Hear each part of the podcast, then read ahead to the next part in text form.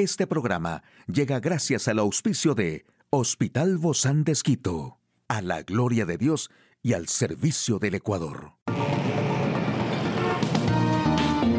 Ciudad Médica, un espacio para tu salud.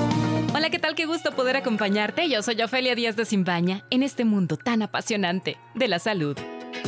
¿Y qué debemos comer para ayudar a regular la tiroides? Bueno, esta es una dieta para el hipotiroidismo que consiste en ingerir alimentos ricos en yodo, selenio, zinc y cobre, que son nutrientes esenciales para el buen funcionamiento de la glándula tiroidea y se encuentran en los pescados, frutos de mar, cereales integrales, huevos y en los frutos secos. El yodo es fundamental para la producción de la hormona tiroidea. Es por eso la carencia de este mineral en la dieta que puede causar problemas como hipotiroidismo y el bocio es el aumento del tamaño de la glándula tiroidea. La recomendación de la ingesta mínima de yodo para adultos es 75 miligramos por día, con un máximo de 1100 miligramos por día. Las principales fuentes de este mineral son los frutos de mar, los pescados de agua salada, algas marinas, marinas, huevos, cereales, leche y derivados de la sal de mesa yodada. El consumo de 75 gramos de merluza, por ejemplo, ya cubre las recomendaciones diarias de yodo para un adulto. También el selenio es encontrado en grandes cantidades en la tiroides, pues ayuda en la producción de estas hormonas. Además de eso, este mineral tiene propiedades antioxidantes que son fundamentales para fortalecer el sistema inmunológico.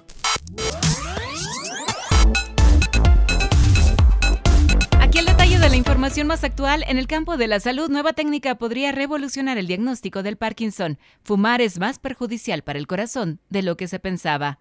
Expertos alertan de la pandemia silenciosa. El Parkinson, esta enfermedad progresiva y debilitante del cerebro, que con el tiempo compromete la capacidad de la persona para caminar y hablar, es prácticamente imposible de diagnosticar en sus primeras etapas, algo que puede cambiar con esta nueva tecnología, según explica el trabajo israelí publicado en la revista Science Advances. El método habitual para visualizar la estructura del cerebro utiliza una técnica que con la mayoría de nosotros estamos familiarizados, llamada resonancia magnética, pero los investigadores se dieron cuenta que los cambios celulares en el Parkinson posiblemente podrían revelarse mediante la adaptación de una técnica relacionada conocida como resonancia magnética cuantitativa. Si bien prácticamente cualquier persona podría estar en riesgo de desarrollar Parkinson, estudios sugieren que afecta más a hombres que a mujeres. No está clara la razón, pero hay varios estudios en curso que buscan comprender mejor los factores de riesgo. Es posible que no se necesite ningún tratamiento durante las primeras etapas de la enfermedad de Parkinson, ya que los síntomas suelen ser leves, pero es posible que se tengan que hacer citas regulares con el especialista para que la condición pueda ser monitoreada. Y un estudio presentado en el Congreso de la Sociedad Europea de Cardiología en Barcelona acaba de confirmar que los riesgos para el corazón entre los fumadores es aún más severo de lo que se pensaba. Así lo reveló una investigación realizada por científicos de Dinamarca presentada en el Congreso ESC 2022, que también señaló que entre las personas que participaron del estudio hubo algunas que lograron restaurar ciertas funciones cardíacas cuando abandonaron el hábito. En salud han descubierto que cada vez más personas mueren cada año a causa de bacterias que se han vuelto resistentes a los antibióticos. De hecho, calculan que para 2050 podría registrarse más de 10 millones de muertes al año por dichas bacterias. Por esta razón, a este acontecimiento le denominaron la pandemia silenciosa. Uno de los mayores estudios sobre este tema detalla que más de 1,2 millones de personas murieron en el mundo en 2019 por infecciones provenientes de bacterias resistentes a los antibióticos. Las bacterias viven en el planeta desde hace más de 4 mil millones de años atrás y según el presidente de la Real Academia de Ciencias Veterinarias, José Villatoro, en una entrevista, las bacterias han aprendido a matar al enemigo, reconocen los antibióticos y se convierten en seres más fuertes para combatirlos. Los antibióticos son necesarios e importantes, pero las personas suelen tomárselos sin prescripción médica porque les sobró una píldora un tratamiento anterior. Hoy en Médico Directo hablaremos sobre recomendaciones de nuestra otorrinolaringóloga para el regreso a clases. ¿Quiere saber usted más de este tema? Lo invito a que nos acompañe. Una charla amigable con nuestro invitado. Me encanta el poder recibir en esta ocasión a nuestra invitada, la doctora Lorena Arellano. Ella es otorrino del Hospital Bozán de Esquito. Gracias, Doc, por estos buenos consejos y recomendaciones que estaremos dando en el día de hoy para un regreso a clases de la manera más feliz para todos nuestros estudiantes.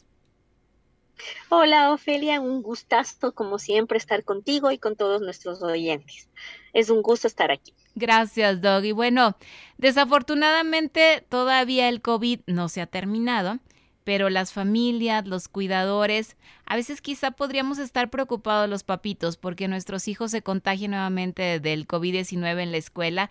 Yo creo que esa es una de las mayores a lo mejor preocupaciones que tenemos todos, pero también sabemos que ya no pueden estar en casa que necesitan salir, que necesitan compartir con sus compañeritos y queremos que lo hagan de la manera más feliz posible. ¿Cómo sería esto? ¿Cómo lo podemos lograr? Yo también estoy, concuerdo contigo que ya es hora de, de, socializar, de vernos, de volver a lo más normal que podamos.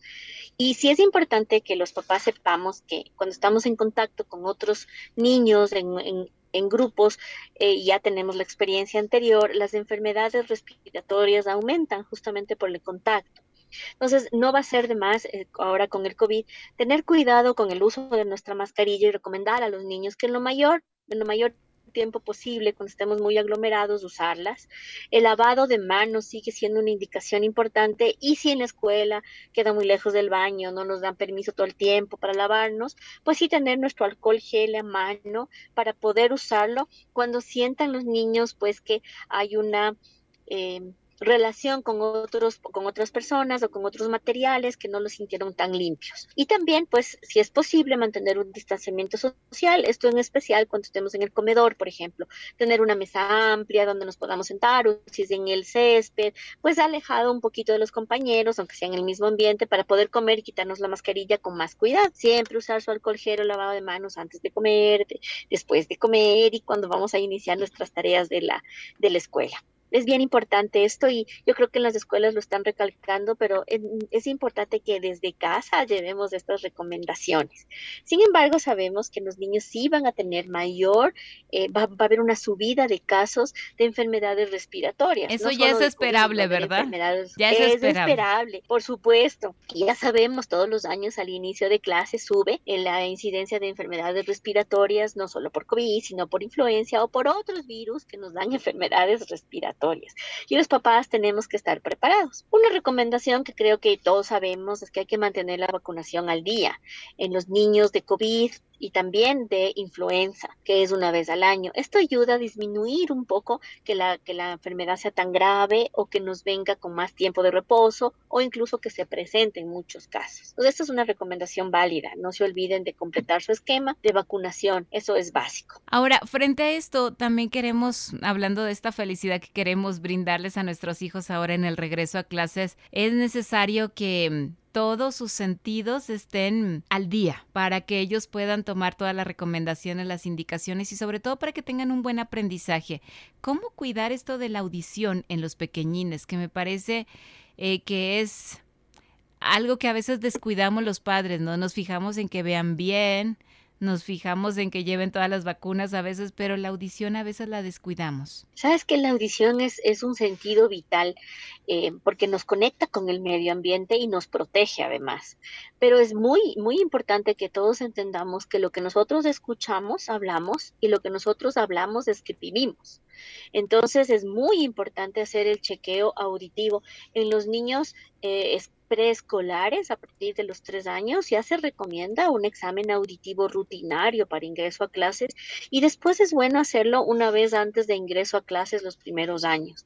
Y eso porque puede haber pérdidas pequeñas o incluso hemos encontrado pérdidas unilaterales que no influyen tanto en el lenguaje o en la comunicación de los niños o su inteligencia y su conexión con otros sentidos hacen que no sea muy notoria por los papás, pero es importantísimo el chequeo importante para detectar esas pequeñas pérdidas auditivas o las grandes pérdidas auditivas que nos pueden limitar en el aprendizaje, dificultar el aprendizaje. Entonces, es importante, es importante el chequeo y es importante el chequeo con un buen otorrino y un buen examen de audición. Hacer el chequeo con audiometría. Eso, es muy importante. Eso es lo que debemos pedir entonces cuando vayamos, cuando acudamos con el médico. Pero acuérdate que también la audición puede estar limitada, por ejemplo, por tapones de cera. mm. que no es que el niño tiene un problema auditivo, son tiene tapones de cera o tiene infecciones a repetición, que haya que haya líquido dentro de su oído medio, que se llama otitis media con efusión, o que haya perforaciones de membrana timpánica o malformaciones congénitas que no nos hemos dado cuenta porque son más que necesitan ser chequeados por el especialista. Además, el especialista, una vez que ya lo chequea y vea que todo está bien, va a pedir la audiometría, porque necesitamos medir, así como medimos los ojos, necesitamos tener una medición y un rango perfecto.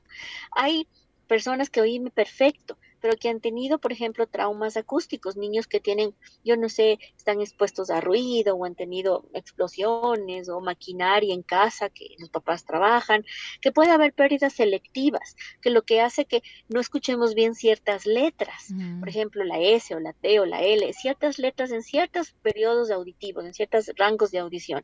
Y eso va a dificultar lo que ellos van a entender y lo que ellos van a escribir. Y no vamos a entender qué pasa con su aprendizaje y son estos pequeños problemas que es súper importante detectarlos antes del inicio de clases. ¿Hay algunos, algunos tonos que sean los que debemos prestar atención para nosotros como padres darnos cuenta de esto o necesariamente ustedes los expertos son los que realizan estas pruebas? No, nosotros hacemos la prueba audiométrica, pero parte de la recomendación en general de prevención eh, de la audición es de enseñar a nuestros hijos a prevenirse de los ruidos intensos. Definitivamente ruido intenso daña tu oído y daña irreversiblemente tu oído. Ya no hay nada que hacer para recuperarlo. Entonces sí hay que educar a nuestros hijos en no estar cerca de sonidos muy fuertes. Si van a una fiesta, lejos del parlante, si es que va a haber camaretas, va a haber juegos artificiales en la escuelita, pues verlos de lejos, no estar ahí escuchándolos o em, estar listos para lanzarlos de ellos, que además puede ser peligroso, pero además por su audición, ese ruido alto, rápido puede dañar. Los pitos, por ejemplo, los gritos en la oreja, que un niño se acerque y le grite a otro en la oreja, pues no, eso no se debe tolerar.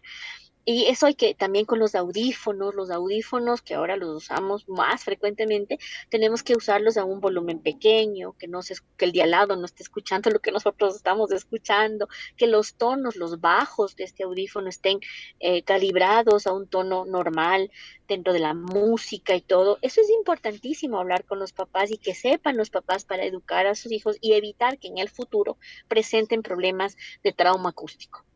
Ahora también en el desempeño académico, ¿verdad? Porque desemboca en frustración, en baja autoestima o, ambas situaciones también. Sí, a muchas veces nosotros tenemos pacientes que no se han chequeado, pero que vienen por problemas de aprendizaje.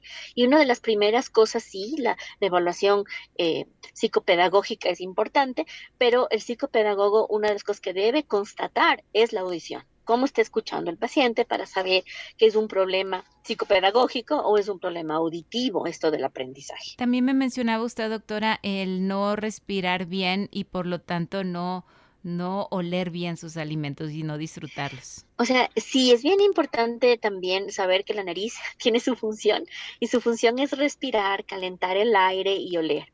Si nosotros no respiramos bien y tenemos la nariz tapada por múltiples razones, puede ser lo más común ahora en nuestro medio la rinitis alérgica o sí o no alérgica, una rinitis vasomotora o puede haber otras cosas desvíos septales, pólipos, otras otras patologías, dificulta incluso el buen descanso del paciente. No duerme bien, ronca, no descansa, no está activo para sus clases, para, para sus actividades diarias. Entonces es importantísimo darle un tratamiento oportuno en, en caso de la rinitis, un control permanente para que pueda descansar bien. Y también es importante, el, el olfato nos conecta con el medio ambiente y nos conecta con lo que está pasando, con lo que comemos, disfrutamos más, pero sobre todo permitir que la nariz nos cumpla su función y nos permita descansar. Es muy importante. Mm, qué buenas recomendaciones y todas ellas debemos tomarlas en cuenta. Muchísimas gracias, doctora Lorena Arellano, médica otorrinolaringóloga del Hospital Bozán de Esquito. A usted, amigo y amiga, a seguirnos cuidando, por favor. Hasta la próxima. Salud.